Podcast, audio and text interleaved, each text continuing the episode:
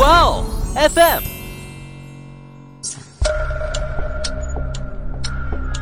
事件众说纷纭，案情扑朔迷离。思彤邀你一起走入案件现场，在娓娓道来中，用身临其境之感还原案件真相。泰德·邦迪作案手段非常的残忍，而且还具有非常出色的反侦查能力。就是审判泰德的法官也曾说，就泰德本该是一个前途不可限量的年轻人。泰德潜入了佛罗里达大学附近的一间大学姐妹公寓，一夜的时间里啊，他是连续杀了七个人。他没有丝毫愧疚感，就认为愧疚感是用来控制人心的手段，那是一种幻觉，是一种用来控制社会的手段，也是非常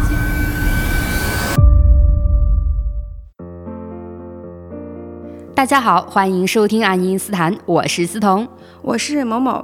那在思彤开讲之前呢，我想跟各位听友们道个歉，就因为我家里临时有点事儿，就延期了一下更新。不过也还好，本周保底一期，哎，总算是上架了。就很多听友都说我们很干，我觉得从现在看你啊，你就是本节目名副其实的劳模。劳模不敢当，就可能之后我要多买点保肝片了，我给你备上。那好，那好，我们还是进入正题了啊。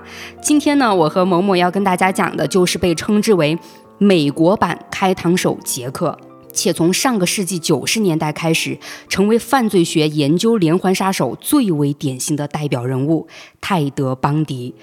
毫不夸张地说呢，很多杀人不眨眼的凶手都曾将他视为模仿的对象，就连前几年啊杀害张颖颖的那个叫克里斯滕森啊，我记得就这个凶手，他都崇拜着泰德·邦迪。真的假的？是当时那个审判克里斯滕森的时候，联邦检察官在开庭陈词当中是提到过的。你就可想而知啊，有些杀人犯的行为不仅仅是源自于本身心理的扭曲，还有就是对历史上臭名昭著的杀人犯近乎诡异的崇拜。而要说这个泰德·邦迪呢，那也真的是犯罪史上最反套路的存在了。他完全颠覆了大众眼里就那种身具黑暗啊、面容狰狞啊，就这些变态杀手的形象。相反呢，泰德呢，他外表英俊、谈吐不凡，而且还很有幽默感，并且呢，他有一定的社会地位，受过高等教育，还从不缺乏外界的认同感。但同时呢，他又是至少三十六起连环杀人案的始作俑者。泰德·邦迪作案手段非常的残忍，而且还具有非常出色的反侦查能力。他自称呢自己是连环杀手中唯一的博士。这多少有点自恋吧？诶，他确实多多少少带点自恋的，我感觉更或者可以说是他自负吧。不过呢，我在查资料的时候，无意间看到一句话啊，对泰德评价是非常高的，这个高打上引号啊。那句话就说的是泰德是精英杀人狂的先驱，是淫乐杀人狂的代表，是美国犯罪侧写发展的重要先驱之一。等等，前面两个我就不提了，因为并不是什么称赞的话。但最后一点，美国犯罪侧写发展的重要先驱之一，怎么？感觉这一点就很像是对他的一种认可呢，还真的是认可。就你还记不记得《沉默的羔羊》里面实习女警她去请教汉尼拔怎么破案呢？就那个情节嘛，这的确是在泰德这里发生过的。当年泰德被捕之后呢，美国是出现了大名鼎鼎的绿河杀手，当时的泰德就协助过警方侦破这个案件。后来专家们呢对连环杀手进行犯罪心理研究的时候，泰德也还参与过。哦。说实话，看《沉默的羔羊》的时候，我的目光全在拔叔身上，所以就虽然听过泰德·邦迪是原型，但还真没有就是真正的去了解过。还是在杰弗瑞那一期就提到后，我才去查了一下案件改编的一些影视作品，就包括有泰德原声的纪录片，甚至还有很多那种传记书籍啊等等，就非常的多。确实是，毕竟泰德·邦迪呢，在美国犯罪史上是一个极其特殊的存在嘛。他作为一名成绩优异。的心理学博士、法学院学生是有着极高的智商和严谨的思维的。就如果泰德没有走上犯罪这条路的话啊，很可能呢他会成为一名非常优秀的律师，或者说是很厉害的心理学专家。啊，确实，在网飞出的那部纪录片里，就是审判泰德的法官也曾说，就泰德本该是一个前途不可限量的年轻人，嗯，但可惜嘛，他选择了另外一条路。所以啊。到底是什么原因呢，才让这个泰德选择了这条屠杀之路？那我们马上就带大家来探索一下泰德·邦迪这个高智商罪犯到底是如何一步步从名牌高材生走向变态杀手的。那其实大家都知道啊，都说是连环杀手呢都有一个不幸的童年，但泰德·邦迪呢却完全不一样。他虽然是有着不幸的出生啊，但却有一个非常幸福的童年。时间呢是回到一九四六年的十一月二十四号，泰德·邦迪出生在佛蒙特州柏林顿市的单身母亲收容所。他的母亲埃莉诺·路易斯·考威尔呢，当时二十二岁，没有结婚。而泰德父亲的真实身份到现在啊仍然是个谜。由于泰德母亲埃莉诺全家呢是虔诚的卫理公会派教徒，而非婚生育啊，在教徒看来呢就是非常不耻的一种行为。因此呢，艾莉诺为了避免流言蜚语嘛，在生下泰德之后，就把他留在了收容所里，等待别人去领养，自己呢则回到了费城的家中。在三个月后呢，身为教堂执事的泰德外祖父山姆考维尔于心不忍，所以呢，就以养父的名义将泰德领回家了，给了他自己的姓氏。这个时候啊，泰德的全名还叫做西奥多·罗伯特·考维尔。而自从泰德的外祖父把他接回家之后呢，他们这一家的人物关系啊，就在外人面前就变了。泰德的母亲呢，成了泰德的姐姐；泰德的外祖父就成了他的爸爸。到了一九五二年，泰德母亲艾莉诺带着他搬到了华盛顿，和其他一些亲戚住在了一起。在这时候呢，艾莉诺认识了约翰尼·卡尔佩波邦迪，他是军队的一名厨师。两个人呢，在恋爱一年之后就结婚了。因此，泰德也改名为西奥多·罗伯特·邦迪，这个名字啊，也就成为了以后媒体和卷宗记载的正式名称。竟然连泰德·邦迪这个名字后面都能有这么一段故事，嗯，这让他这个人就显得更不简单了。也算是吧。但虽然这个时候啊，你看他姓名上这么多变化啊，但不论是他被外祖父接回家，还是说他妈妈给他找了个继父啊，都对泰德的童年没有任何一点负面的影响。相比其他连环杀手来说呢，泰德小时候很平静而且幸福。先说泰德的外祖父啊。他是一个教堂执事，虽然脾气啊确实是有点火爆的，但对泰德呢却是非常的溺爱，几乎是有求必应。再说泰德后来呢跟着母亲搬到华盛顿后啊，即便母亲和继父又生了四个弟弟妹妹，但依旧没有忽略对泰德的关心和照顾。泰德的继父呢是个老好人，对几个孩子都是充满了耐心和关爱的，丝毫不偏心。泰德母亲呢也因为泰德是长子嘛，所以就格外的关照他。这也就很明显了，泰德的童年呢，非常的自由和幸福，就是一家其乐融融。对哈，就泰德的童年跟之前咱们聊到的那些变态杀手的童年对比起来，感觉就是两个极端，嗯，是吧？不过要说唯一的缺点呢，可能就是经济方面了。泰德的母亲和继父呢都是普通人，赚的钱也只能是维持生活。毕竟你想，他们一家七口人呢，对，所以上了初中之后呢，尽管啊泰德在学校表现很好，但当他看到其他同学家境好，想吃什么就有什么的时候，他心里呢就产生了巨大的一个落差，这就让泰德的内心充满了愤怒和自卑。于是开始的时候呢，这个泰德就出现了小偷小摸的行为。那据泰德所说呢，一开始啊，他只是偷一些小物件儿，到了初三的时候呢，他就开始偷钱包啊、信用卡这些东西了。这就是小孩子的攀比心理吧？就别人有的，我为什么没有？这样看来，就泰德在明明备受宠爱的环境下，会有这样的一个心理。我估计哈，就是跟他的外祖父的溺爱，还有他母亲和继父的尽心关照有一定关系吧。感觉全家人都宠着他，泰德可能也就会想：你们既然说爱我，那为什么班上其他同学能拥有的，你们却给不了我呢？所以泰德的心里可能就会想：那不行，你们不给我就要自己去获得。哎呀，还真有可能啊，对吧？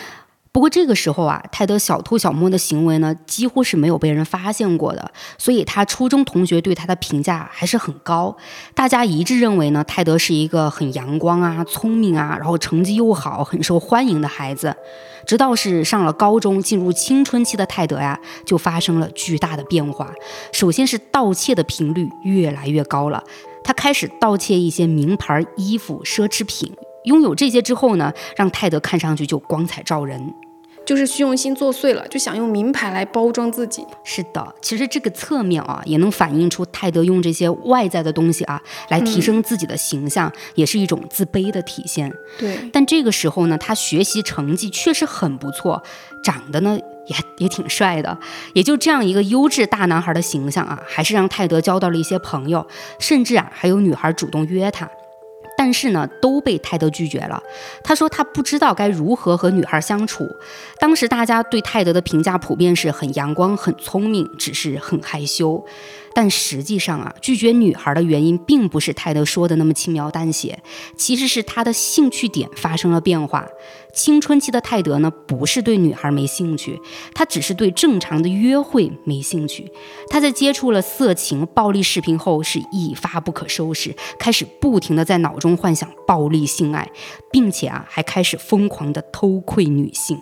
咦，好猥琐！嗯，这突然让我想到前几天在热搜上看到的一个台湾男主持人的自曝啊你也看到了吧？知道知道，嗯。对我我我还专门把视频就是看完了，嗯，就是这个男主持人啊，他在视频里面有就有提到他在青春期的时候他的一个不良行为也是偷窥，就是偷看女同学还有女老师的裙底，就听他的语气就感觉在男生眼里这就是个普遍行为。啊，当然我相信不是啊，这还是跟品行有关系吧？就不可能是普遍行为，毕竟行为端正的男性还是存在的嘛。啊是的是的，那我这边还是说回渐渐猥琐的泰德啊，他当时唯一正常的爱好呢就是滑雪，不过雪具雪服啊，你也知道，其实也是有一定的那种小贵小贵的啊，所以对于他来说，这些衣服和用具还是用他偷来的。啊后来呢，是有一次啊，他偷汽车被警察抓住了。不过当时呢，泰德未满十八岁，所以被教育一番之后就被放走了，甚至连犯罪记录都没有留下。那很快呢，时间来到了一九六五年，泰德高中毕业后进入了普吉特海湾大学学习中文。嗯，中文他为什么会想学中文啊？啊，泰德选择中文专业的原因呢，只是他想要与众不同，并没有其他更长远的考虑啊。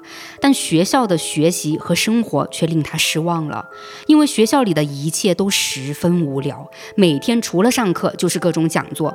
由于泰德离家近呢，他也就没有住校。泰德母亲对他大学的状态评价啊，是成绩很好，但是没有什么社交，每天就是上学、回家吃饭、睡觉，再上学。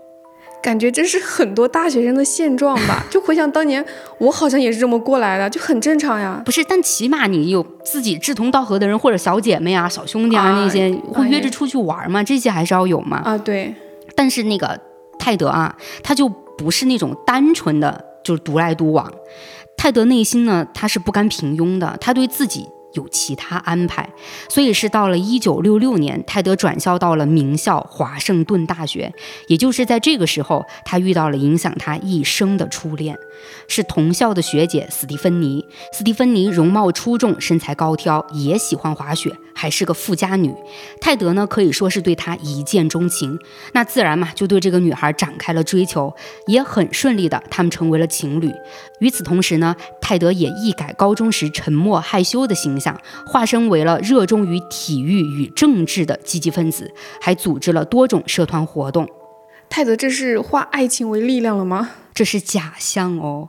后来据泰德亲口说呢，他当时啊只是用全情投入活动来压抑住心里的邪恶欲望，所以大家明白了吧？泰德内心的邪恶欲望啊是一直存在的，而且越来越膨胀。但是呢，这个时间段啊，他勉强能压制住这种想法，而且呢，确实还是对过正常生活啊有所设想。但到了第二年，史蒂芬妮从华盛顿大学毕业了，但女孩父母呢看不上泰德的家庭条件，再加上斯蒂芬妮也对泰德有些就那种腻味了嘛，啊，懂。所以他就用要回到旧金山为由啊，想要甩掉泰德。谁知道这个泰德呢，却申请了旧金山斯坦福大学的学习课程，要跟他走。那没办法，斯蒂芬妮呢，只能让泰德跟着了。这种情况是女方已经对这段感情没了继续下去的想法了，就哪怕是泰德跟着去，应该也没用吧？肯定的呀。不过当时泰德虽然察觉到了史蒂芬妮的态度变化啊，但他却认为呢，是史蒂芬妮觉得自己已经毕业了，而泰德还是个学生，双方接触的东西呢会渐渐不一样。这就会导致他们没有共同话题之类的，所以呢，才会有了现在这种疏离感。于是泰德就想用提高自己的社会地位来证明自己。而到了一九六八年初，泰德就辍学了，他立志啊要从政。泰德他想要提升社会地位，然后直接就往从政方向走了，感觉有点突然呀。其实这算是他把小时候的梦想啊付诸行动了，因为泰德小时候呢就有从政的想法，而且啊还是立志要当美国总统哦，并且呢他从小到现在都认为自己可以当上美国总统。但现实啊，还好没让他如愿啊。泰德呢是被残酷的现实狠狠地打了一个耳光，因为他离开学校之后呢，没有学历，没有社会经验，别说从政了，就哪怕是去好一点的公司去面试啊，都没有通过。所以无奈之下呢，泰德只能靠打零工来维持生活。但后来呢，他还是靠自己的努力得到了一份在当时啊最好，而且呢离从政最近的工作。那就是当上了华盛顿州副州长竞选者亚瑟的司机和保镖。泰德很努力地去做这份工作，受到了亚瑟的提拔。可惜呢，即便泰德事业是看起来有了发展啊，但爱情却还是彻底凉了。八月份呢，斯蒂芬妮明确提出了分手，自此不再与泰德联系。而戏剧性的事情啊，也几乎是在同一时期发生的。泰德呢，得知了自己的身世，他在家中呢找到了自己的出生证明，发现自己竟然是姐姐的孩子。这里之前也提到过啊，泰德是小时候被祖父接回来的嘛，跟他亲妈的关系一直是姐弟。结果这一瞬间，姐姐就成妈妈了，而且呢，他还得知自己是父亲不详的杂种。那本身在乎面子的泰德就彻底被绝望笼罩了嘛。与此同时呢，之前提到的副州长亚瑟啊，在竞选中失败了，泰德连司机这份工作都失去了，相当于呢，这个时候他经历了感情、身世、事业三重打击。那在惊愕与愤懑中呢，泰德的性格啊就发生了巨大的变化，由以前的害羞内向，他突然一下啊就变成了一个外向武断的人。我感觉他这样。突然就颠倒的变化，就像是他想急于向世界证明自己似的。然而啊，他证明自己的方式却是那么的血腥与可怕。这是泰德要开始杀戮了吗？这个时候反倒是还没有啊。但在我看来呢，感觉更像是暴风雨来临的那种前奏嘛。就在一九六九年的年末，泰德在酒吧认识了一位对他很重要的女性，叫伊丽莎白·克洛普福。两人呢，开始了一段持续多年的恋情。伊丽莎白她是在大学里面担任秘书，害羞而内敛。她曾经呢有过一段失败的婚姻，也有一个孩子。在认识泰德之前呢，其实也一直想要为自己的孩子找个父亲。也算是一种缘分吧。伊丽莎白从一开始呢就爱上了泰德，并且啊一直想要与他结婚。啊，听到这里，就伊丽莎白对泰德的一见钟情，我倒是觉得 并不意外，是真的很有可能。为什么这么说呢？因为在网飞出的泰德的那部纪录片里，就有泰德最早接受审判时的一个真实录像。说实话，泰德跟之前我们讲到过的杰弗瑞差不多，就。都占据了外贸优势，甚至于泰德还要更胜一筹。是的，确实，泰德和杰弗瑞啊都是外貌有一定优势的。在这个泰德跟伊丽莎白恋爱的时期里面啊，不知道泰德选择和伊丽莎白结婚呢，是不是就不会发生让全世界都惊恐的案件了？但可惜啊，泰德确实是没有选择结婚，他坚信自己还有很多事情需要去完成，一直都是拒绝与伊丽莎白正式缔结婚姻关系，所以两个人呢就一直以恋爱的关系相处着。那伊丽莎白也干吗？嗯，感觉这就像是泰德一直在吊着她，用什么事业为大做借口，很多都是躲避婚姻这层关系之后的责任，就拖下去一般都是分手。我觉得你看的好透彻呀，必须的。那这个泰德和伊丽莎白啊，他们是到了一九七零年，伊丽莎白呢与泰德回到了华盛顿学校。这个时候的泰德选择就读心理学专业，而他就在那段时间里啊，开始沉浸在扮演好人的角色当中。他当时呢是救了一个三岁半的落水儿童，并且还获得了登报嘉奖。在第二年呢，泰德又到西雅图紧急救助诊所做了志愿者，负责开导想自杀的人。当时心理学教授对他是十分偏爱的，之后还在一封推荐信当中呢，毫不保留地夸赞泰德，说泰德呢是他在华盛顿大学里面啊见过的最优秀的毕业生，还说泰德更像是一名教授而不是学生。并且还有个评价，我我自己觉得啊，跟今后泰德做的事情来看，真的是极度讽刺的。那个教授说呢，泰德对影响法庭判决的心理学变量最有研究，他们目前呢在合作这个研究，通过实验来判断法庭判决中的心理学影响。唉，谁能想到这样一位优秀的毕业生，在几年后成为了席卷全美的杀人狂？而且其实从这里我们也能知道，就泰德他是绝对很熟悉，就如何控制人心理来影响法庭判决了。就不知道这位教授知道后是什么心情啊？我觉得从他们学术研究的角度啊，估计教授会很惋惜；但从泰德的行为上，教授估计会悔不当初吧。毕竟你想啊，泰德懂得太多，研究也太深了。那这个案件里啊，时间是到了一九七二年的三月，泰德顺利获得了心理学学位，他开始申请法学院，但没能通过法学院入学考试，这也让一直顺风顺水的泰德呢有些受挫了，于是他再次投身政治。很快呢，泰德通过了州共和党的面试，进入了州共和党中央委员会，成了政界的一大热门人物。当然啊，那是没人知道他那一身光鲜亮丽、穿不完的名牌全是偷来的。那到了一九七三年的六月，泰德是重新申请了法学院，经过他的竭力游说呢，犹他州法学院接收了他。这个时候的泰德呢，可以说是走向了人生巅峰。你想啊，政界新星顺利拿到了两门专业学位证书，而且还进入了法学院，他真的是前途无量的。但这个时候，你猜他做什么了？不会真的去竞选总统了吧？那倒没有啊，还没到这一步。当时呢，他是去找了初恋情人斯蒂芬妮。不会吧？这都多久了？他竟然还对？斯蒂芬妮就念念不忘。对，泰德呢，他是以一个成功者的姿态啊，去拜访斯蒂芬妮，并且呢，表达了对他的爱意，而斯蒂芬妮竟然也接受了这份爱意。就这样呢，泰德是背着伊丽莎白与斯蒂芬妮重新坠入了爱河。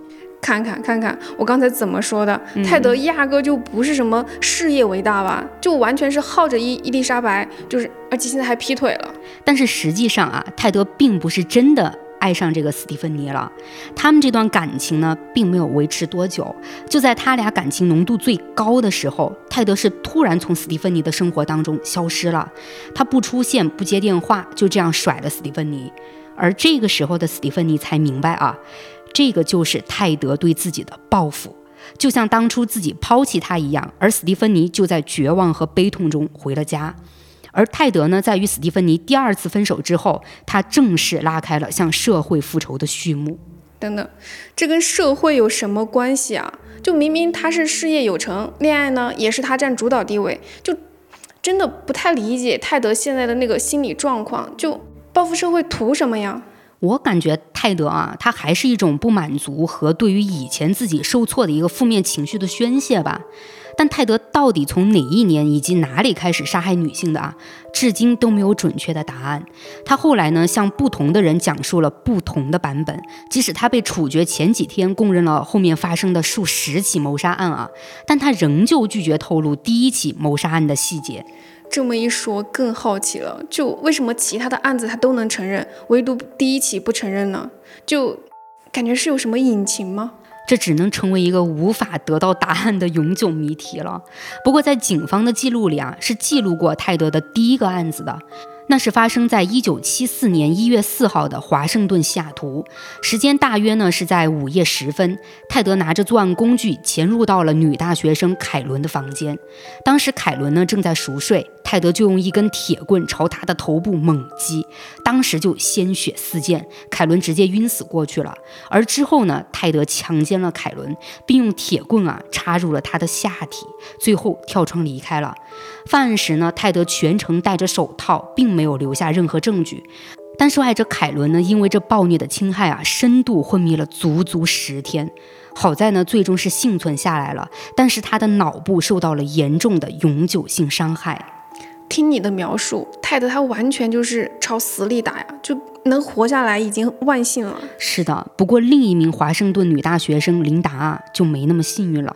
就在凯伦遇袭半个月后的二月一号晚上，泰德闯入了华盛顿大学二十一岁的琳达的房间，殴打她到昏厥后呢，还将她带回了家。而泰德是在家中先将这个琳达杀死，随后用钢锯将琳达的头割下来作为纪念，接着呢又把琳达的身体部分埋在了山上。等到头颅腐烂之后呢，泰德又将他的头也抛到了山上。泰德跟其他连环杀人案还真不同哎，我印象里好多连环杀人犯就是在刚开始的几起案件里，作案手法都会有一定的相似性，但琳达这起就明明是泰德的第二个受害人，但是犯案手法却直接改变了，而且是极度残忍血腥的，因为他。不仅是单纯的杀人，还分尸了，而且还有了将头割下来做纪念这种行为，就很难想象之后的受害人会遭遇什么。没错，泰德的犯罪行为呢升级的太迅速了，我们也能明白啊，他内心的邪恶欲望到底是有多强烈。琳达这起案件是过了一个半月后啊，就开始陆续发生多起女性失踪的案件。三月十二号呢，十九岁的长青州立大学学生唐娜在前往爵士音乐会的路上失踪了。四月十七号，十八岁的华盛顿中央州立大学学生苏珊出去看电影之后再也没有回来。失踪案频繁发生，警方在当时难道就一点线索都没有查到吗？警察当时啊，并没有将这个失踪案和连环杀人挂钩，而且也没有意识到是连环杀人的案件。他们只是发现呢，失踪案的相隔时间不久，失踪者呢都是大学女生。因此，警方集中在校园内调查。这次呢，还真是找到了线索。当警察去华盛顿中央州立大学调查四月十七号的苏珊失踪案的时候呢，就有三名学生提供了一些相同的信息。他们说呢，在苏珊失踪的那晚，曾遇到过一个手上吊着绷带的陌生男人。这个男人呢，很友善地请求他们帮他把一些书抬到他的车上去。那是一辆大众甲壳虫。车型很明显，难道警方没有朝这个方向调查吗？还真没有，因为当时这款车呢，在华盛顿啊非常流行，购买这辆车的人是很多的，所以这条信息呢只是被记录在案了，而后续调查里呢没有起到什么作用，至少当时是这个样子的。那紧接着呢，失踪案依旧在接连发生。五月六号，俄勒冈州立大学二十二岁的女大学生罗伯塔外出散步后失踪了。五月二十二号，二十二岁的布兰达在离开一间小酒馆后失踪。而据目击证人说呢，他们最后一次看见布兰达是在酒馆的停车场里，当时呢，他正和一个手上吊着绷带的男人说话。又吊着绷带，嗯，他就是装作受伤，让女孩帮忙，然后再把好心的女孩骗上车带走吧。是的，而且就在短短十天后啊，华盛顿大学十八岁的女生葛根离开男朋友的寝室，在回宿舍的路上呢，神秘失踪了。这高密度的失踪案让整个西雅图陷入了一片疑云，而且葛根的失踪啊，更让人难以理解。因为她是住在大学社区里的嘛，她男朋友的寝室呢，距离她的宿舍也就几十十米远的路，而且还是一条灯火通明、两边是其他宿舍的那种人行道。按道理来说呢，这种地方是最不可能发生意外的地方。结果葛根还是失踪了，而警方勘察了现场之后一无所获，连个脚印都没有。这泰德到底是怎么做到毫无痕迹就带走葛根的呢？其实，在这个地方也不能说是完全啊毫无痕迹，还是跟之前一样，警方呢是找到了目击者。据目击者说呢，最后看见葛根的时候，他正和一个一手拄着拐杖、一手提着一个沉重公文包的男人在说话。那个男人看起来呢，就非常的友善。很快呢，又有一个住在附近的女生啊，向警方透露，她在此之前呢，也曾经遇到过一个拄着拐杖的男人，请求呢他帮忙把一个公文包带到他停在附近的车上，而那辆车啊，是一辆大众甲壳虫。泰德真是伪装达人啊！但是目击证人就频繁提到了绷带、大众甲壳虫，就难道警方不能针对这些线索进行排查吗？哪怕是再耗时，但起码有行动了，也会让泰德就收敛一点吧。排查啊。他们警方当时确实是没有开展的，毕竟也是之前讲到的，特别是那辆。那个甲壳虫车啊，太大众化了，就要是排查下来呢，就或许会让警方觉得耗费人力嘛。但这个时候呢，警察还是有了一些判断的。虽然所有失踪女性都只是被定义为失踪人口，但在以往呢，西雅图女性失踪事件大半年才有一桩，现在却是短短几个月内接二连三的发生。他们也终于将这几宗失踪案啊联系起来了，并总结出了规律。这些失踪案呢，都发生在深夜。失踪者都是年轻、长发、白人女生，但犯罪者是谁啊？却迟迟是没有线索的。这也让当时的华盛顿地区人心惶惶，女孩子们呢都不敢再搭便车了。警察甚至公开建议年轻女性啊不走夜路，结伴而行。这个针对女性的建议真的是永远不过时啊！解决不了犯人，就整顿受害人。不过放在当时，好像也确实没办法，就侦查手段比较受限嘛，然后监控也不普及，甚至还有些地方没有监控，所以女性也只能自己保护自己了。但警方最起码也要发挥点作用吧。那肯定啊，他们还是想赶紧破案的嘛。我再说回泰德啊，他虽然晚上作案啊，但白天呢，泰德并不是躲在家中养精蓄锐啊。你知道他白天在干什么吗？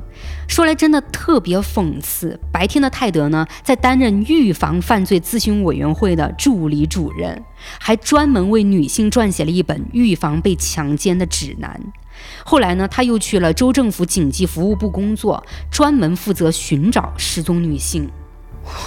真的好无语，就凶手还要假装帮助政府找自己的受害人，泰德真的太会演了。是的，相当于啊，泰德能完全掌控当局调查自己的一个进度，所以也能说明嘛，警察即便有了一点线索，但都是没什么用的。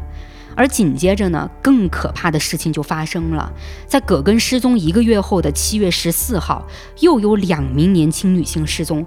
但这两起失踪啊，不是发生在什么深夜时分的偏僻小路上，而是发生在光天化日、众目睽睽之下。二十三岁的贾尼斯和十九岁的丹尼斯呢，在西雅图东面约三十公里外的度假胜地瑟马米石湖公园离奇失踪，这让笼罩着西雅图的愁云变成了真正的暴风雨。感觉泰德这是放飞自我，根本就不怕了，就作案也不躲不藏了。对，而且泰德这种毫不避讳的态度啊，在西雅图这两个女孩失踪案上呢，是体现的非常明显的。这个色马米石湖呢，是西雅图夏天最火热的度假胜地之一。据统计，失踪案发生当天的游客啊，是高达了四万人次。在这么一个热闹且让人感到绝对安全的环境下啊，两名年轻女性竟先后失踪，这足以让所有民众都陷入恐慌。确实啊，那么多人，就但凡受害人在泰德作案过程中稍微喊一下，就能被旁边的人发现，可见他确实。很嚣张，是吧？虽然这种热闹的环境没能阻止泰德作案啊，但也庆幸是给警方带来了线索的。他们很快呢找到了五名目击者。据目击者所说呢，他们早些时候呢都遇到一个穿着白色网球运动外套、手臂上吊着绷带的年轻男人。这个男人呢操着一口类似加拿大或者是英国的那种口音，彬彬有礼的请求女孩们帮忙，说想让他们呢跟他去停车场，帮他从车上。卸下小帆船，有个女生呢，还真的跟他去了停车场，但发现车上根本没有帆船后，他立即逃走了。而这个女孩也明确告诉警察，那辆车呢是一辆褐色或者说浅铜色、浅棕色之类的大众甲壳虫。这个骗人的说法和那辆车真的就是泰德作案的标配了。没错，而在泰德失手之后不久呢，就有人看到啊，这个手臂上吊着绷带的男人找上了贾尼斯，并且呢，又是搬小帆船这种请求。而贾尼斯最后一次被人看见呢，就是他跟着这个男人前往停车场的方向。而在贾尼斯消失的四小时后，丹尼斯也失踪了。他当时离开沙滩和同伴去上厕所，而那个厕所啊，离沙滩只有十八米。这就是丹尼斯的最后行踪。这么紧凑的作案，就前后相隔四小时，嗯，感觉泰德真的是不怕被发现啊。你有没有觉得泰德的每一次作案都像是在就对那个警方的试探？才开始的时候，你想他作案啊，还是能感觉得出他挺小心翼翼的，嗯，起码不会连续啊，甚至说是正大光明的去骗走女孩吧。慢慢的呢，你就发现他就开始选在白天啊人多的地方了，而且还一次带走多名女性，这感觉真的就是意识到警方拿他没办法，所以就为所欲为了。对呀、我觉得泰德有种莫名的自信，也有可能就是警方一直查不到他，他就觉得自己之前的案件就完美，所以我感觉泰德绝对是飘了。对泰德确实呢，就是过于自信了。他认为自己不可能被抓到，更夸张的是，他真的丝毫不隐藏自己的身份，就连目击者都清楚地听到了他向丹尼斯做的自我介绍：“你好，我叫泰德。”名字这个线索应该很重要吧？那警方查起来不就是更准确了？泰德这个名字呢，确实成了警方的第一条线索啊。不过当时他们认为这个名字可能是假名，但有线索呢，总比无头苍蝇强嘛。于是警方还是决定根据这个线索查下去。此外呢，警方还根据目击者对泰德的描述，制作了一张他的素描以及关于那辆甲壳虫车的档案。但是呢，想要凭借这三个线索找到泰德啊，还是非常困难的。啊？为什么？就这些线索不够明确吗？你看三个线索啊，先说名字，实际上这个泰德这个名字呢，可能跟中国的张三、王五那种差不多，就重名的人也是非常多的。那辆甲壳虫车，我们之前也一直提到过，它销量是非常好的。那作为爆款，查起来是耗时耗力。而那张连照片都算不上的人物素描，也并没有清晰直观的证明那就是泰德。所以呢，想要找到凶手，可谓是大海捞针。也是，毕竟那个年代科技也不发达。但我想啊，要是放到现在，泰德根本就不敢出现，监控哪哪都是，早就拍到了。对，毕竟啊，你想当时是上个世纪七十年代，摄像头都还没普及呢，办公室呢也都是那种老式电话。啊，所以警方呢，他们就只能根据现有的资料进行排查，同时为了保证当地女性安全，警方也将嫌疑人的信息通过媒体进行了公开。他们在报纸上刊登，也在电视上播放。全西雅图都知道，警方在找一个名叫泰德的人，他拥有一辆浅棕色或者浅铜色的大众甲壳虫车，而警方呢，也希望哪怕这个泰德的名字是假的啊，车呢，假如也是偷的。他们也希望呢，有人能认出素描上的人。当时的民众呢，对色马米石湖事件的关注度是相当高的，一时间呢，警局的举报电话真的可谓是接到手软。可以想象，我记得《十二宫杀手》那部电影里也是一样，十二宫杀手的存在曝光后，也是有很多人打电话去举报。后来最大的嫌疑人那个亚瑟就是被同事举报的吗。哎，那这起案件其实还是有点不一样的，因为举报泰德的呢是很多跟他密切相关的人，比如说他女朋友伊丽莎白，还有前同事，甚至是泰德的老师都打了电话去举报。这么多，不敢相信吧？你听我接着说啊，就在八月份的时候，伊丽莎白打给警方了，说自己的男友泰德很可能就是这一系列案件的凶手。但当时警方并没有信，因为给警方打电话举报自己男友或老公的女性非常多。这当时这些女性的男友或者老公到底是做了什么呀？怎么一出事儿，就女方都觉得是自己另一半就是犯罪嫌疑人了呢？我觉得这个地方其实有一点微妙啊，我觉得可以去思考一下为什么。但我们就不深入去开展讨论了啊，我们还是说回案件。那在当时呢，各种举报电话打不停嘛，而泰德的前同事以及另一个在华盛顿大学执教的教授也同样给警方打来了举报电话，都是举报同一个泰德。这下警方当然就意识到不对劲儿了，他们再次和伊丽莎白取得了联系，就将泰德作为了系列失踪案的最大嫌疑人。但我有点好奇，嗯，就伊丽莎白之前明明那么爱泰德，她如果要举报的话，怎么说也得是发现了泰德作案的证据吧？就他他能发现什么呢？哎，我跟你讲啊，伊丽莎白呢确实是有了发现。首先呢，泰德开的就是跟新闻中描述几乎一致的甲壳虫车，而伊丽莎白呢曾在泰德的副驾驶上发现过一把刀，在泰德的公寓里呢发现过一大袋女性内衣裤，还有一些石膏和绷带，以及几十把钥匙。这些钥匙呢，后来警方认为啊。就是泰德用来入室作案的钥匙。伊丽莎白还告诉了警方一件最让她害怕的事，那就是泰德曾提到过，有一次深夜他跟踪了一个女大学生，就像他平时喜欢做的那样，但这一次他没法控制自己，他说他失控了。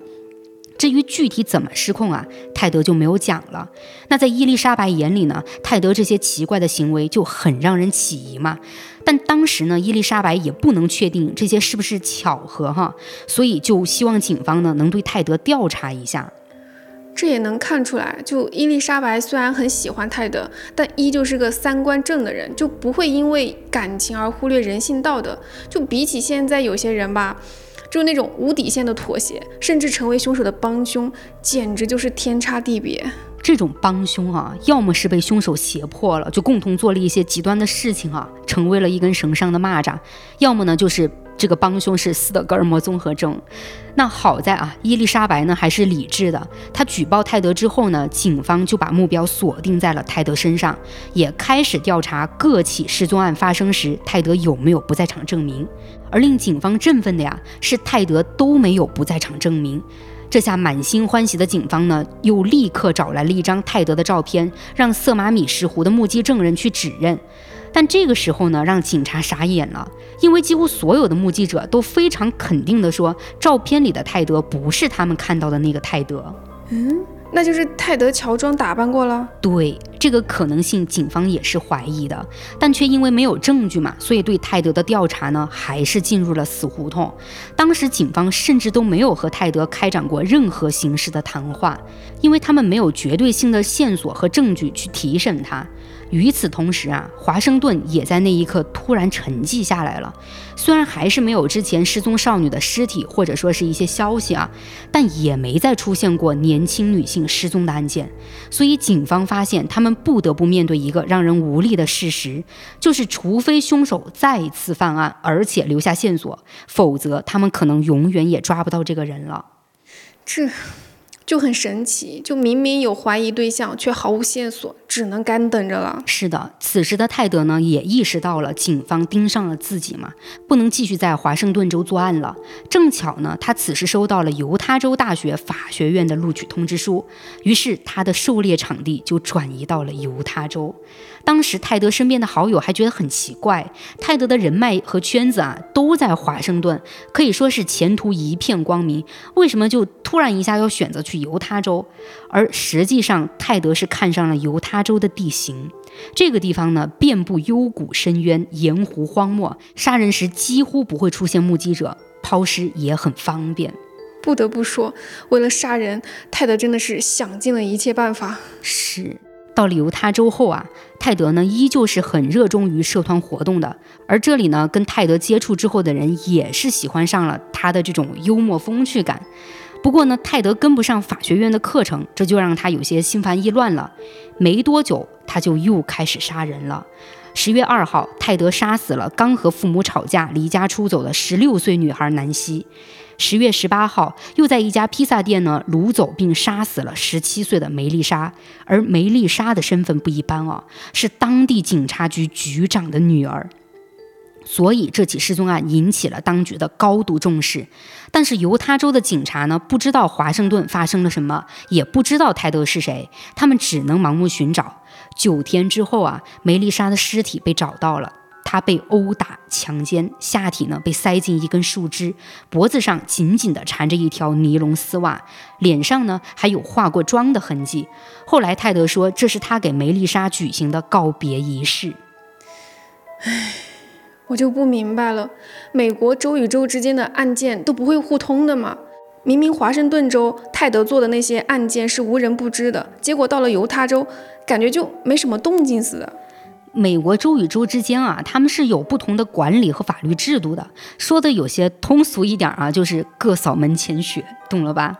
除非是案件当中发现了很明确的关联性啊，才会向对应州提报调查申请之类的。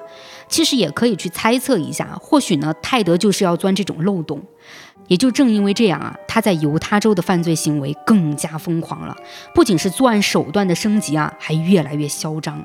就在刚才那两起案件发生了十二天后啊，也就是到了十月三十号，泰德呢杀死了当地一名法官的女儿。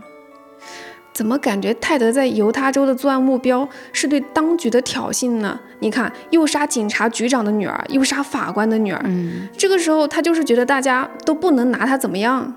确实，从泰德啊第一起案件到目前呢，华盛顿州和犹他州的警方都没能找到确定凶手的决定性证据。也就像你说的，真不能拿泰德怎么样。而且还有，在泰德的受害者里呢，除了第一位啊脑部受到永久性伤害的受害人之外，其他受害者都是没能从泰德手中逃脱的。这也是杀人灭口的泰德保护自己身份不被暴露的方式。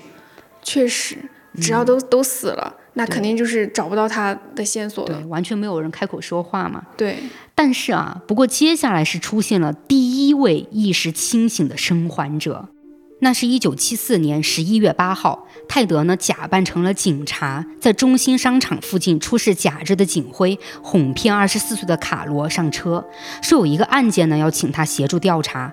坐上车后呢，泰德立刻就凶相毕露了，他拿出手铐想要铐住卡罗，卡罗意识到不对劲儿，就开始剧烈挣扎嘛。慌乱中呢，泰德错将两只手铐铐在了卡罗一只手的手腕上，卡罗还是连续的挣扎。在混乱当中呢，他计划跳车。很幸运的是啊，他上车的时候呢，并没有将门关严，所以这就让卡罗很容易的打开了车门。他打开车门之后，就立刻大声尖叫着跑走了。而当时由于现场人很多，泰德也只能放弃了这个目标，赶紧开车逃离了现场。但这一次失手啊，让泰德自豪的完美犯罪有了瑕疵，他就极度的不爽，内心呢一直就耿耿于怀。于是泰德决定当天必须杀一个人解恨。到了晚上，他真的就行动了，是杀死了一名十七岁的女高中生黛布拉。我还以为泰德会停手呢，没想到当天就泄愤式的杀人。那现在是有了清楚目睹泰德长相的幸存者了，应该可以把嫌疑人锁定在泰德身上了吧？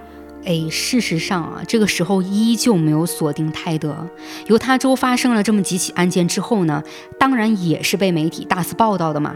那远在华盛顿州的伊丽莎白在报纸上看到了犹他州的案件新闻之后呢，立刻就慌了。她分别给华盛顿州和犹他州的警方打了电话，再次举报泰德。但警方觉得只是个举报，又没有实质性的证据，所以也只是把泰德的名字写进了嫌疑人名单。我有个疑问，泰德知道伊丽莎白就是举报他吗？那肯定是不知道的，因为泰德在犹他州面不改色心不跳的啊，做完了这些案件之后呢，是在一九七五年一月，他学校的期末考试结束之后啊，还回到了西雅图和伊丽莎白度过了一个星期。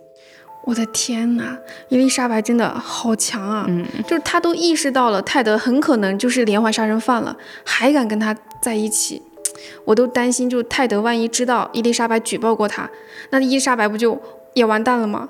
伊丽莎白一直跟泰德在一起啊，我感觉更多的是有一种无奈之举吧。她应该也思考过，毕竟这个同床共枕的人啊，是杀人不眨眼的一个凶手嘛。如果这个时候提出分手，万一就变相刺激了泰德呢，对吧？也对，那个时候，泰德杀伊丽莎白的可能性，我感觉就更高了。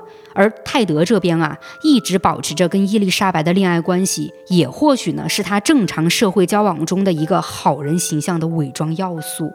就像你提到的，担心泰德知道伊丽莎白举报他的事情哈，好在呢是没有发生的。但从一九七五年开始，泰德的作案地点呢，逐渐就向科罗拉多州转移了。一月十二号，在科罗拉多州的斯诺马斯村啊，二十三岁的卡伦在野木旅馆和丈夫吃完晚餐之后呢，去二楼客房拿一本杂志的时候失踪了。三十六天后，她的尸体在距离度假村五公里外的一条土路上被找到了。紧接着呢，三月中旬到六月底，泰德又分别杀死了四位女性，其中啊最小的受害者年仅十二岁。这四名女性的尸体呢，至今都没有找到。好残忍！泰德到了现在，就十二岁的小女孩都不放过了。泰德是早就没同理心了，就哪还会去管杀的受害者年龄上有什么差别呀？他更多的呢是去享受杀人的过程。这半年来啊，泰德是开着甲壳虫随机挑选受害者作为当天的猎物，而泰德呢就一边杀戮着，一边在认识自己的人当中扮演着一个热爱法学的模范生形象。太讽刺，太有欺骗性了。就泰德的外貌和学识，就是他最完美的伪装。是的，不过好在这层伪装啊，总算是被识破了。那是一九七五年的八月十六号的晚上，警察鲍勃海伍德呢，在巡逻的时候，注意到了一辆可疑的甲壳虫。这辆甲壳虫车呢，没开车灯，并且还鬼鬼祟祟的在社区里来回出入好几次。鲍勃当即呢，就要求这个驾驶员停车接受检查。但谁知道啊，这辆甲壳虫车却突然加速，企图逃跑。鲍勃当时就明白这辆车的驾驶员有大问题了嘛，他就立刻采取了行动，并且呢，很快将这辆车拦截下来了。他控制住驾驶员之后呢，就开始对车内进行搜查。这下呀，从车上搜出了一副手铐、一张用连裤袜做成的面具、一小段绳索，还有一卷胶带。那看到这些散发着危险信号的东西呢，鲍勃当即呢就把甲壳虫驾驶员带回了警局，并确认了身份。不用说啊，这个驾驶员当然是泰德了。而这时呢，其他警员惊讶地发现，泰德的外貌、甲壳虫车以及从车里搜出来的疑似作案物品啊，竟然都很符合幸存者卡罗对行凶者的描述。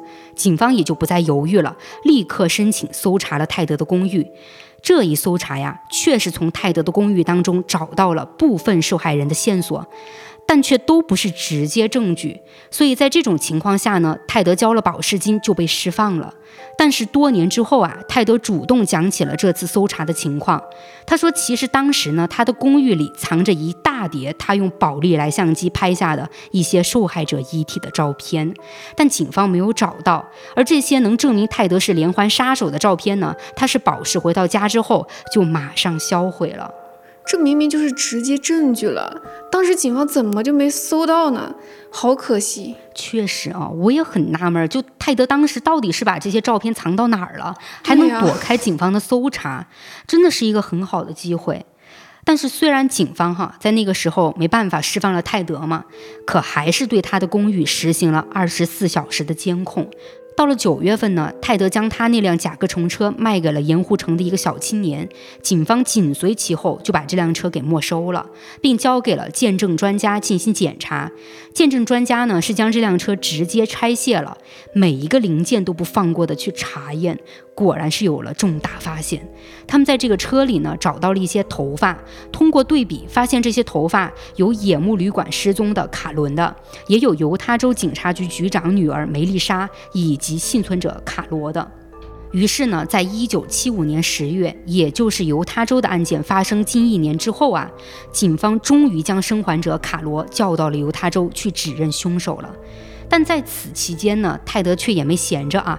他在接到警方的认人通知之后，马上联系了他在西雅图的法律朋友，表示呢自己需要法律援助，同时还开始梳妆打扮起来了。就此前他是一直顶着一个那种类似泰迪狗的蓬松发型，就卷卷的啊。在认人程序的前几天呢，泰德就把头发剪短了，而且还梳得服服帖帖的，还把这个发际线呢换到了右边，成了三七分。惊人的是，就这么一些小小的改动，就让他整个人焕然一新了。那通过这种精致的外貌整理，如果只见过他一两次面的人，我估计很难去识别出他的。而且卡罗当时逃跑的时候，一定也是很害怕、很慌张。就对于泰德的长相，他的一个记忆啊，我估计也不深。所以这一次啊，他恐怕也会像海滩那起案件的一那些目击证人一样，就很难认出泰德吧？哎，这次啊，反而没让泰德逃脱哟，因为卡罗在七个面容相似的人当中，一眼就认出泰德了。凭借着卡罗的指认呢，泰德自然就成为最大嫌疑人了嘛。但最头痛的就是没有直接证据。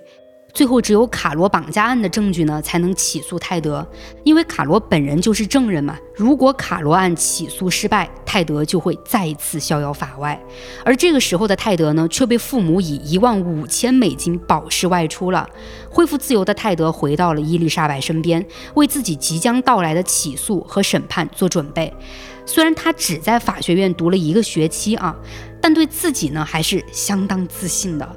一九七六年二月二十三号，卡罗绑架案终于开审了。泰德当天啊，神采奕奕、干净利落的出场，身后呢跟着他在西雅图的律师朋友。直到这个时候，泰德的朋友们都坚信年轻有为的泰德是清白的。到了这个时候了，泰德都还能毫不慌张，而且整个人的状态给我的感觉就是，自己都认定自己是无辜的。就只能说泰德真的心理素质是相当强大。是的，但每一个犯罪分子都还是无法成功掩盖自己的犯罪事实嘛，毕竟啊，正义终将战胜邪恶。那不管泰德多么自信啊，法官最终呢，在受害人提供的证词，还有从泰德车里找到的证据上，对该案做出了公正的宣判，判定泰德呢绑架罪和袭击罪罪名成立，并判处他一到十五年的无固定刑期，而具体刑期呢，要依据一项九十天的心理评估决定。评估期间，泰德被关进了犹他州监狱。泰德在面对评估的时候呢，一直都表现得很平静的。他有时候啊，还会和评估他的专家开玩笑，就像是朋友之间的那种互相调侃。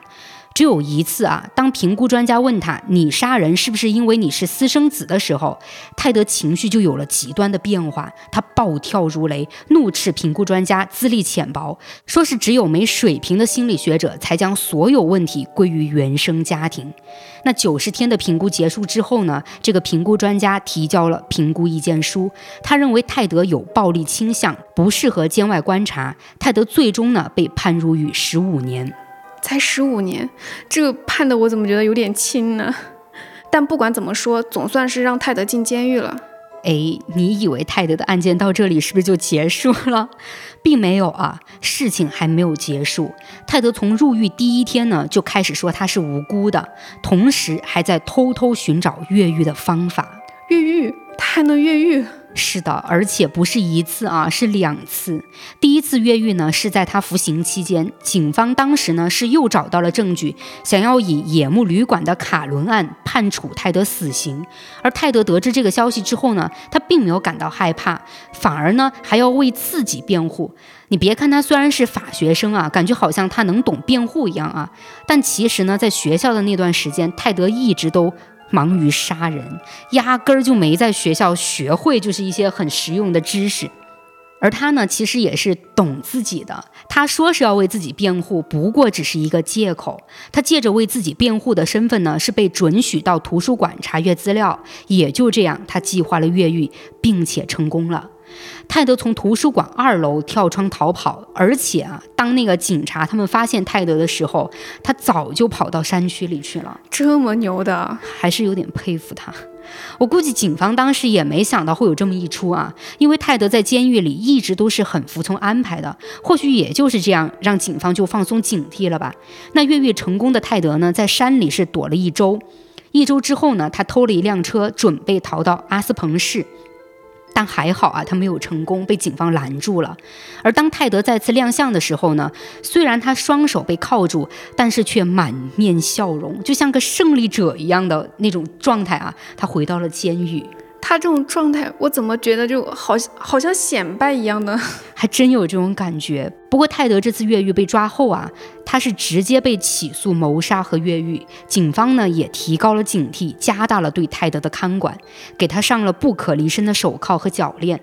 但谁能想到，就感觉万无一失、层层防备的监狱和警方啊，却再次疏忽了。泰德呢是注意到了自己住的那间牢房天花板上面啊有一个通风小洞，他不会是要通过这个小洞再次越狱吧？是的，要我说这一点啊，我真的是服他。泰德干了什么呢？他为了顺利通过那个小洞啊，在八个月的时间内减重了接近四十斤。在一九七七年十二月三十号的夜里，泰德呢，在被子当中放满了书籍等物品，伪装出他睡在被窝里的状态，让人从外面看的时候呢，就不会注意到他本人不在床上。等他把被子伪装好之后，泰德呢就从天花板隔层中再次越狱了。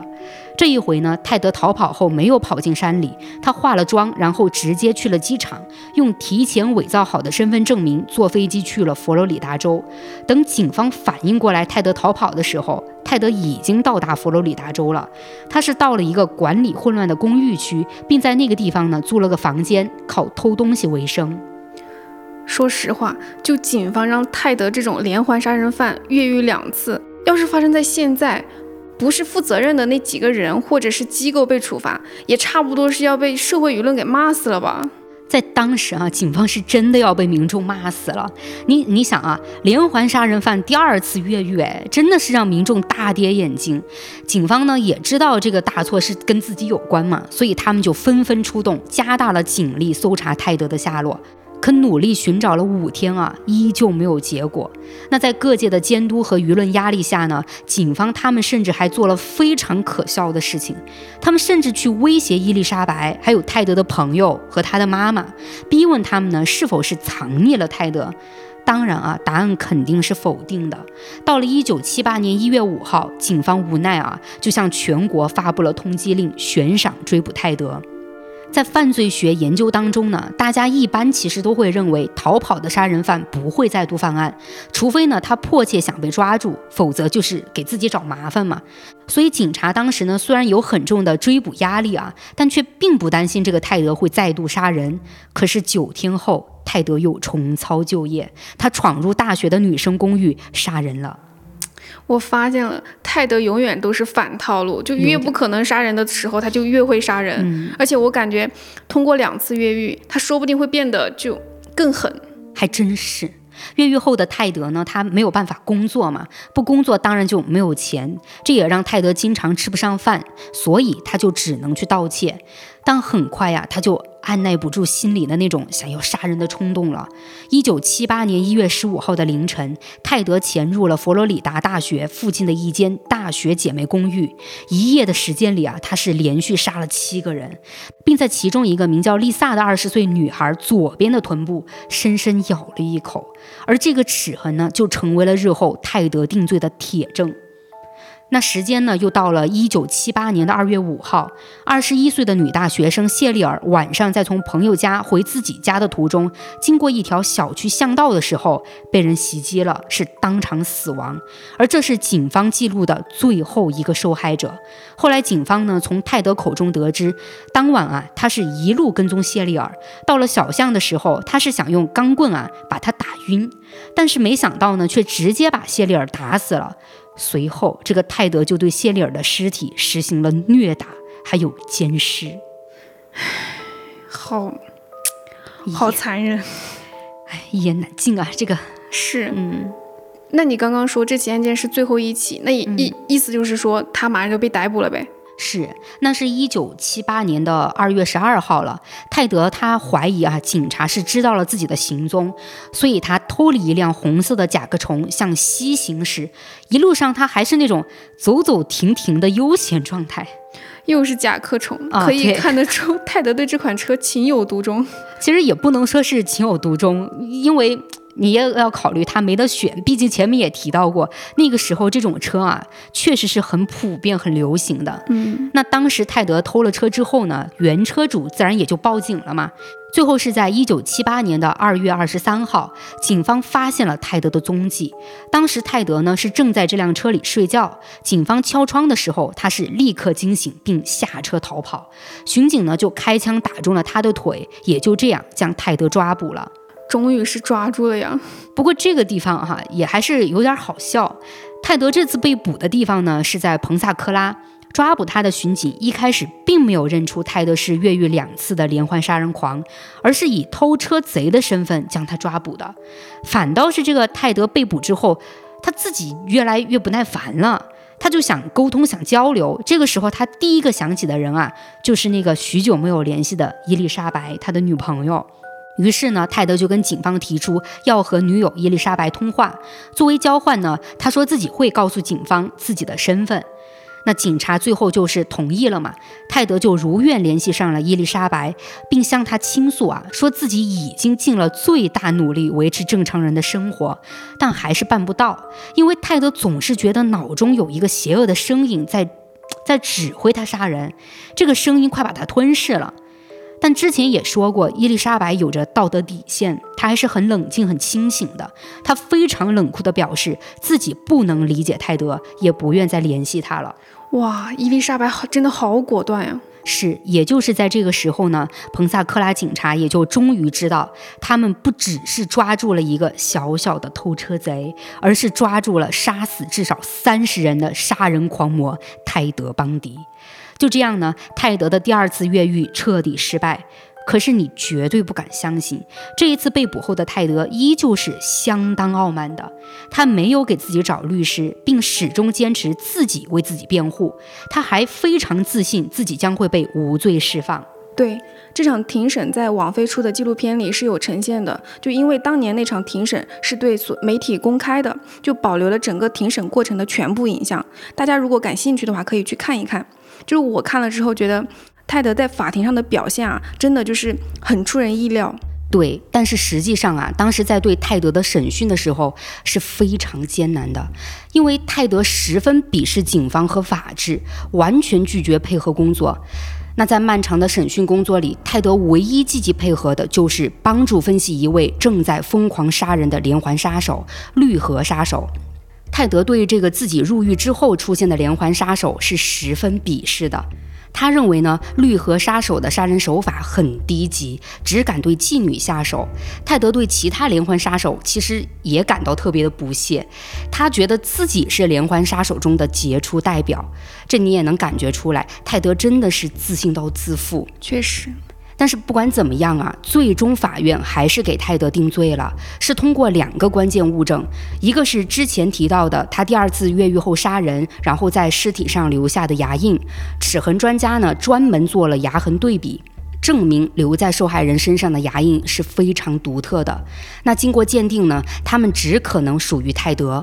而另一个是警方记录在案的最后一起案件中，泰德对受害人实施了奸尸行为，他在尸体上留下了精液。那这两个物证确实是板上钉钉的证据啊！是的，所以最终呢，泰德被判有罪，他涉嫌三起一级谋杀、两起未遂一级谋杀以及两起入室盗窃，被判处执行电椅死刑。才三起谋杀？因为被定罪的只有这三起，泰德他入狱之后呢，是一直不肯认罪，所以哪怕是受害人尸体找到了，也不能证明凶手就是他。但是直到泰德死刑前啊，他却突然承认了多起凶案都是自己所为。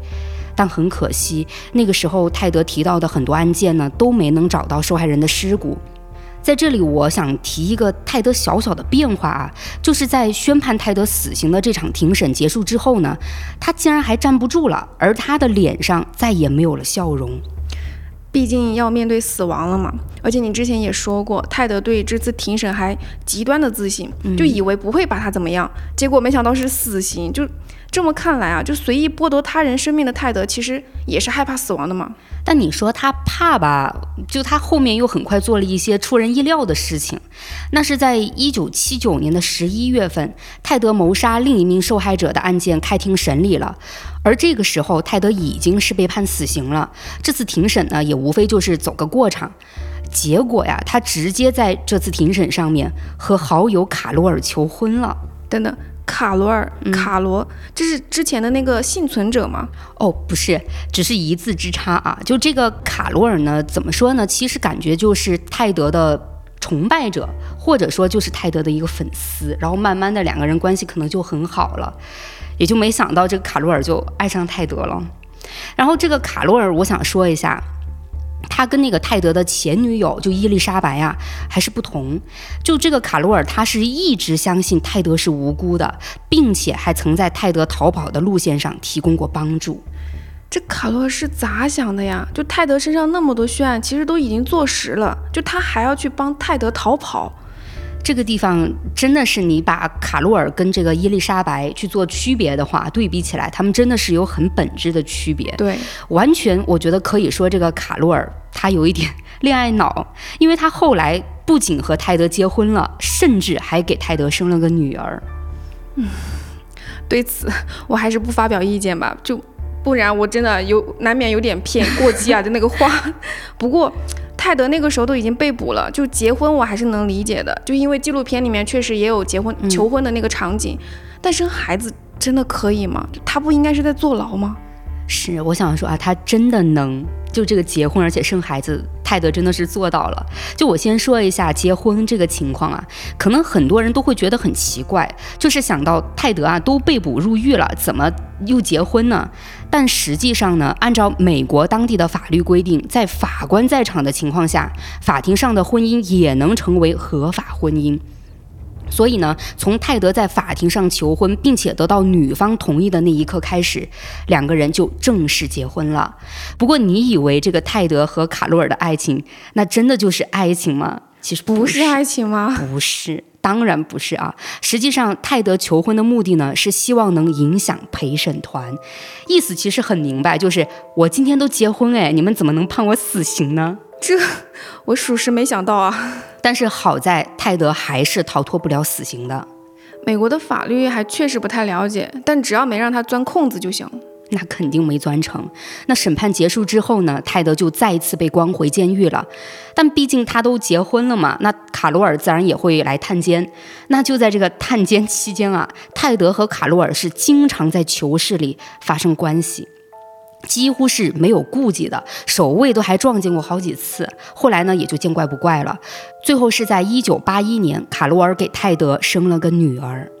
我感觉都没办法用恋爱脑来形容卡罗尔了。这些事情就是。每个人有每个人的看法和选择嘛，嗯，哎，就像前段时间啊，就热搜上还看到一个在强戒所的男人戴着手铐跟女朋友领证的一个新闻呢。其实挺久了，但是我自己印象还挺深刻的。对，我记得啊，就那个新闻，反正我就希望那个吸毒的男人啊，是真的要改过自新，下定决心开启新生活吧。哎，我就觉得对于那个就跟他领证的那个女孩，我就说祝福她吧。确实，我们也只能祝福她了。那回到卡罗尔和泰德的这个爱情上啊，当然我们也都是看客，确实也是有那种知道对方罪大恶极也要在一起的人存在嘛，就连现在都有，也并不奇怪。就说回案件，那泰德的死刑呢，是一直到一九八九年一月二十四号才执行的。不对呀，怎么隔那么久啊？因为在等待死刑期间呢，这个泰德是想尽了各种办法，试图推迟或者扭转这个结局。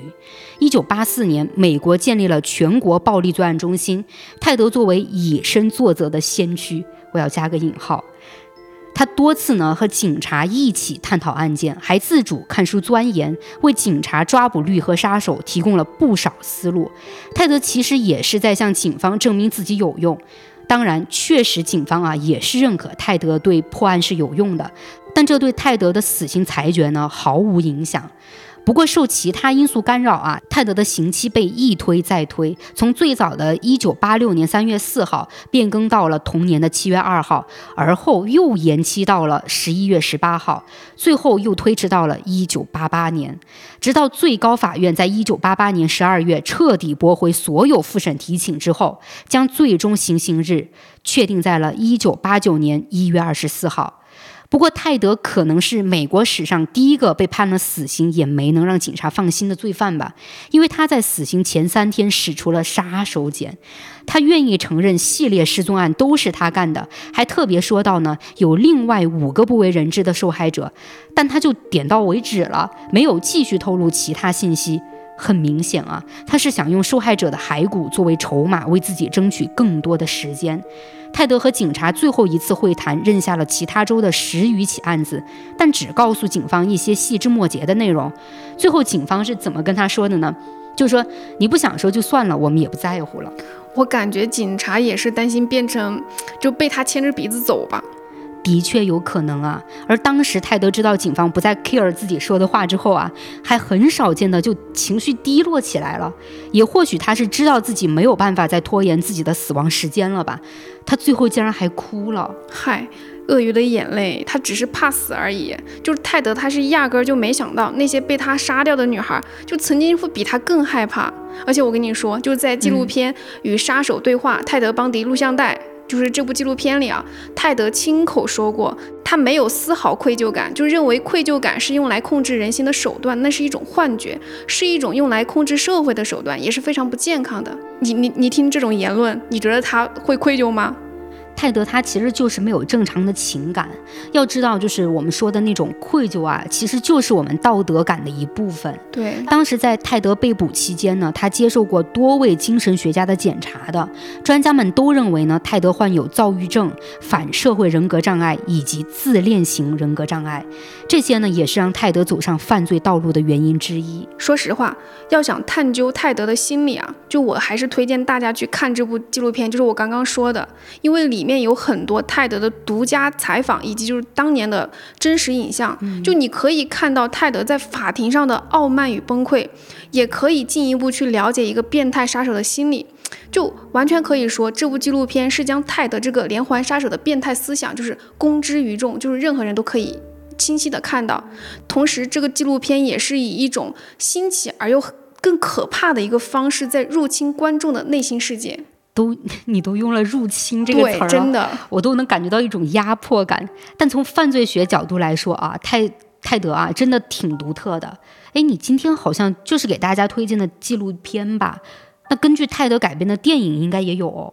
有，其实之前也提过，就是《沉默的羔羊》算是原型之一嘛。另外也有电影叫《无神之人》，其实我觉得也不错。影片设定啊是。在一个单独的审讯室里，就故事呢是根据 FBI 心理分析师比尔·哈格迈尔与连环杀手泰德在一九八四年到一九八九年之间的对话文字摘录而改编来的。影片呢是详细介绍了泰德在狱中的最后几年，就是他和那个分析师之间的一个复杂的关系。另外呢，如果听友们想看剧集纪录片类型的话，也可以去瞅一瞅《泰德·邦迪：倾心于杀手》这部纪录片。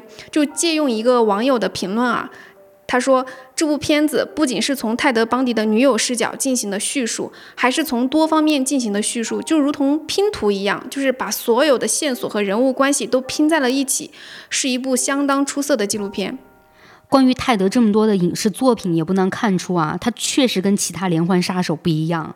我觉得感兴趣的听友们呢，其实真的可以找来看一下。那今天呢，我就和某某就先聊到这儿了。欢迎大家继续点击订阅、收藏爱因斯坦呀，也欢迎大家多多评论、互动、转发哦。那我们下期再见，拜拜，拜拜。